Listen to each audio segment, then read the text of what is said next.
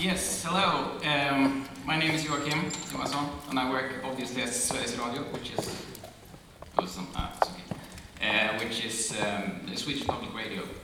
Um, and I'm here to discuss a couple of things that are actually quite technical, and I won't get into the technical stuff, just so you know, because I'm not a technician. I don't know anything about techniques.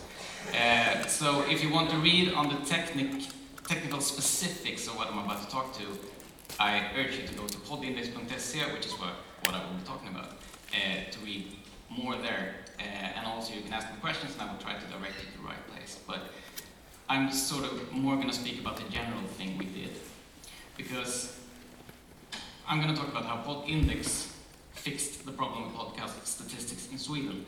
And Poddindex is a weekly top list that we provide um, with the biggest reach for each uh, podcast in Sweden from the participating producers. Because there are us at Swedish Public Radio, there are uh, Bauer, there are uh, MTG, and it's Acast. Uh, all four of us came together to do this top list, and I will get into detail later. But all po uh, podcasts that we do uh, end up on the top list, and you can see which one has the biggest reach so, but if you're going to talk about a problem, you have to define what is the problem. And we, we, had a, we have a huge problem because we do not know how many people listen to podcasts. Uh, I mean, we do know how many people listen to podcasts if you look at surveys uh, and if you look at uh, the technical data that came from um, Apple mostly. But if you look at the surveys, we saw earlier today that in the UK it's just north of 10% listening to podcasts, um, or roughly about 5 million. In Sweden it's uh, roughly the same, but we're bigger. Uh, it's 15 to 20% listening each week, and I think it's about 25% who's tried it, uh, reaching up to 30. So we know that people are interested in podcasts, but we do, not know how, we did not know how many people used to listen, uh, how many people listen to it. Uh, and we know that we know that people uh, listen more if they are 20 to 34, but we also know that growth isn't exactly going spiking up, it's just going up. I think it was Nick Quah in his uh, weekly newsletter said that podcasts during 2017 experienced steady but unsexy growth. And I think that's sort of the way I, have uh, seen podcasts uh, until this winter. But during the winter and during the spring, we've seen more spikes in, in podcast listening, so that's really funny, I think. But to get back to the problem, I don't know how many of you produce podcasts on your own uh, and have been inside uh, of a podcaster's um, uh, way to say how many people have streamed and download your content. But if you go there, you can see I produced this show, it had uh, 5,000 downloads and it had 5,000 stream starts. And that really didn't tell us much, but how many people went to a podcast and downloaded an episode, or how many people started a progressive download.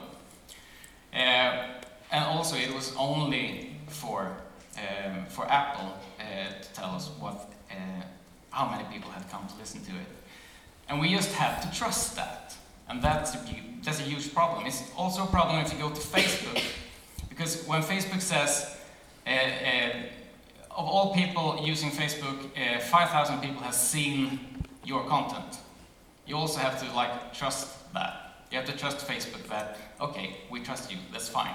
If Google tell you, uh, we have 30 million viewers of this uh, video, you just have to trust them that, okay, if you say it's 30 million, I guess it's 30 million.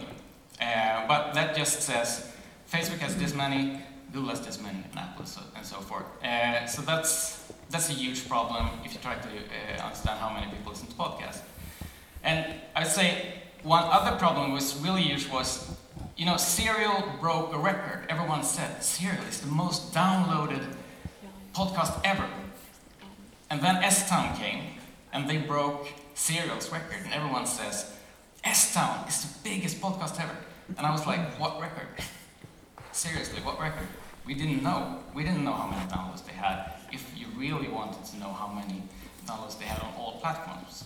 It was just media saying yeah, they say they have this many downloads, it has to be a record because Serial said we have these many downloads.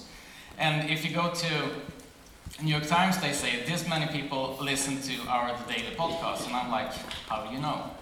Uh, I've seen New York Times site uh, numbers they get from Apple to tell them uh, this is how many people have downloaded this, and I'm like, okay, it's sort of, but it's not. It's not the entire picture. Um, so the problem was we don't have a box office for podcasts, and that was the problem we tried to solve. And then we had the challenge. We need to track all the downloads and all the streams on all the platforms, and we need to do it the same way. And that's not easy, and this is what I. Uh, it's kind of hard to go into detail what we did, but if you're going to do that, you have to know a couple of things about what podcast listening are. Because if you say, okay, we have a download, then that means someone has taken this and uh, gone somewhere and pressed download and they have it on their phone and maybe they will listen. But if they listen without download, then you have progressive download because uh, the episode will sort of, it will, it will be loaded in chunks. Uh, so instead of one download, I'm listening to my phone, you get a lot of downloads. Uh, and then they call it streams. So that's what, uh, there's two main differences between uh, the way to listen. But we do not know in what way people actually interact with the show. Um, and we asked, we have asked Spotify and we tried to ask Apple and we've seen people try to ask, Apple exactly what does it mean when you say stream and they really do not answer, so we sort of don't know. Um, and when you build something like this, you need also to know if something spikes all of a sudden, uh, and you notice that this show gets uh, like uh, 50,000 downloads in, uh, in two days. Uh, we had this problem with a Finnish show. Uh, we saw that during a week, one of the days, this show, Speaking Finnish for Swedish Public Radio, they had um, 1,500 downloads within 20 minutes, and we were like, well, this has to be a bot or something.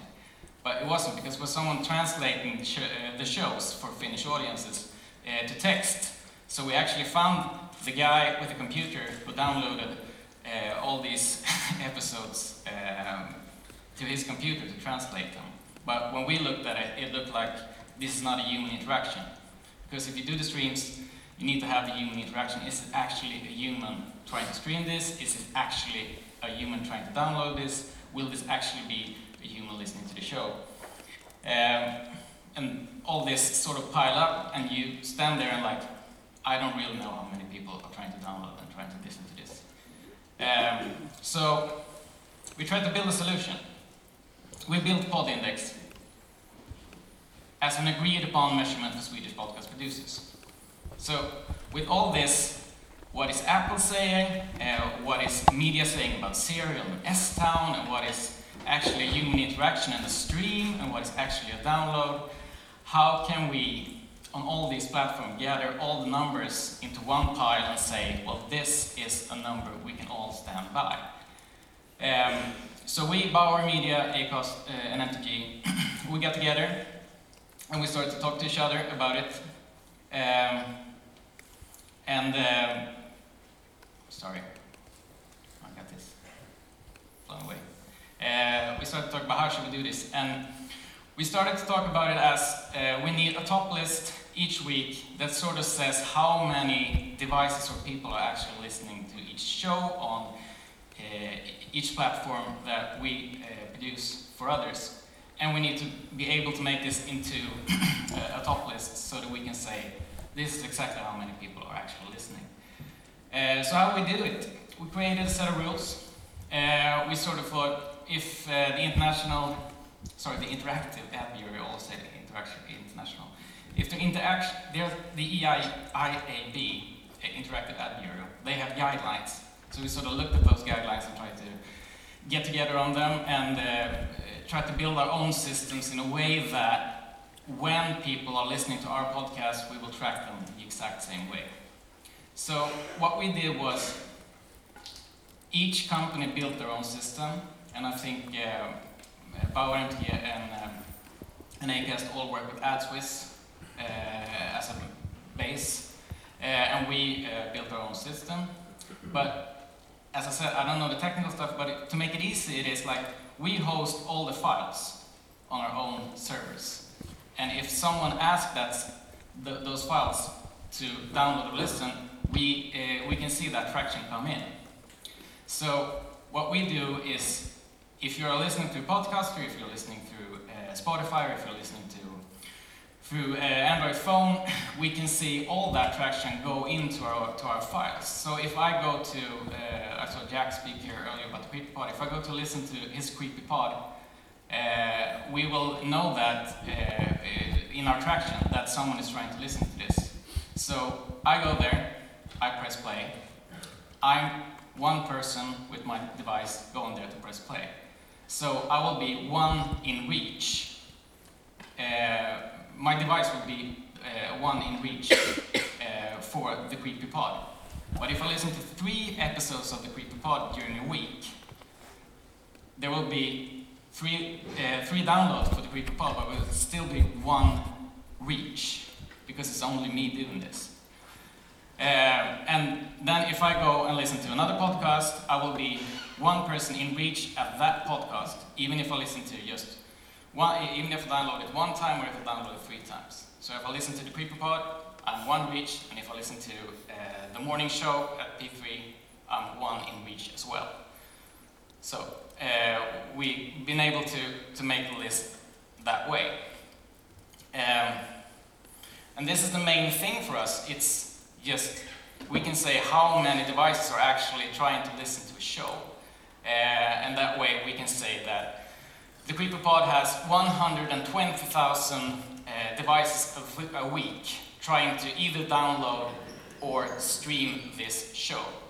And I don't care how many downloads they have, and I don't care how many streams they have, because that doesn't tell me much.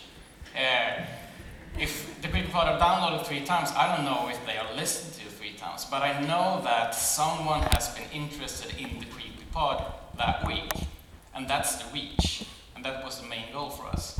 So our currency is on all the platforms.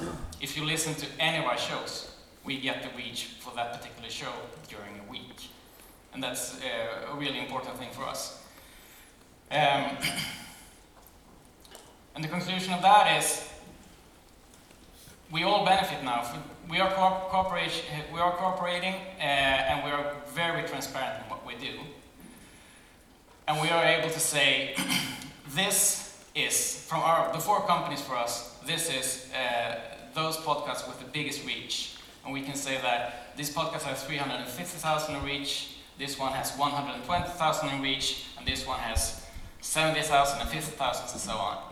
Instead of someone coming and say, I have a million people listening to my show because that's what iTunes told me, we can say, no, we don't think you have a million people listening to your show, we think you have 120,000. And in that way, it's a huge win, obviously, for the ad bureaus. Uh, we don't do ads, so it's not important for us to do it. But um, there are no ways to, to get around the fact that we've all agreed upon this way to measure, and we can say for certainty that we are reaching these many, this many people uh, each week. So um, you, you, can't, you can't hide behind anybody else's numbers because we've built the numbers ourselves We've certified it against each other, and we've uh, tried it against uh, Kantar Sifo or, or Vesto to see if, if we get like 300,000 people listening to our biggest documentary, Pocket Dokumentär, it's the same numbers we see in surveys as well. So we are fairly confident that uh, the way we have built the systems is really working. So uh, for us, it's it's been a game changer, and we've used it for uh, for six months now. And um, Obviously, we are going to try to build it even better if we can, and we want more people to come in because there's still one big player in Sweden who's not with us uh, and working with it. And we also want to try to make a solution for smaller uh, pods to be able to, podcasts to be able to, to join us. So uh, for us, it's we have a currency. Sweden have a currency where we can, like a box office, say this is how a podcast is doing each week. And uh, I urge you to go look at poddindex.se and read more about it and get into the technical stuff. And I don't think there's time for question now, but you can uh, just, uh, I'll be standing there so you can come down to talk to me if you want to. Thank you. Thank you very much. Thank you so much.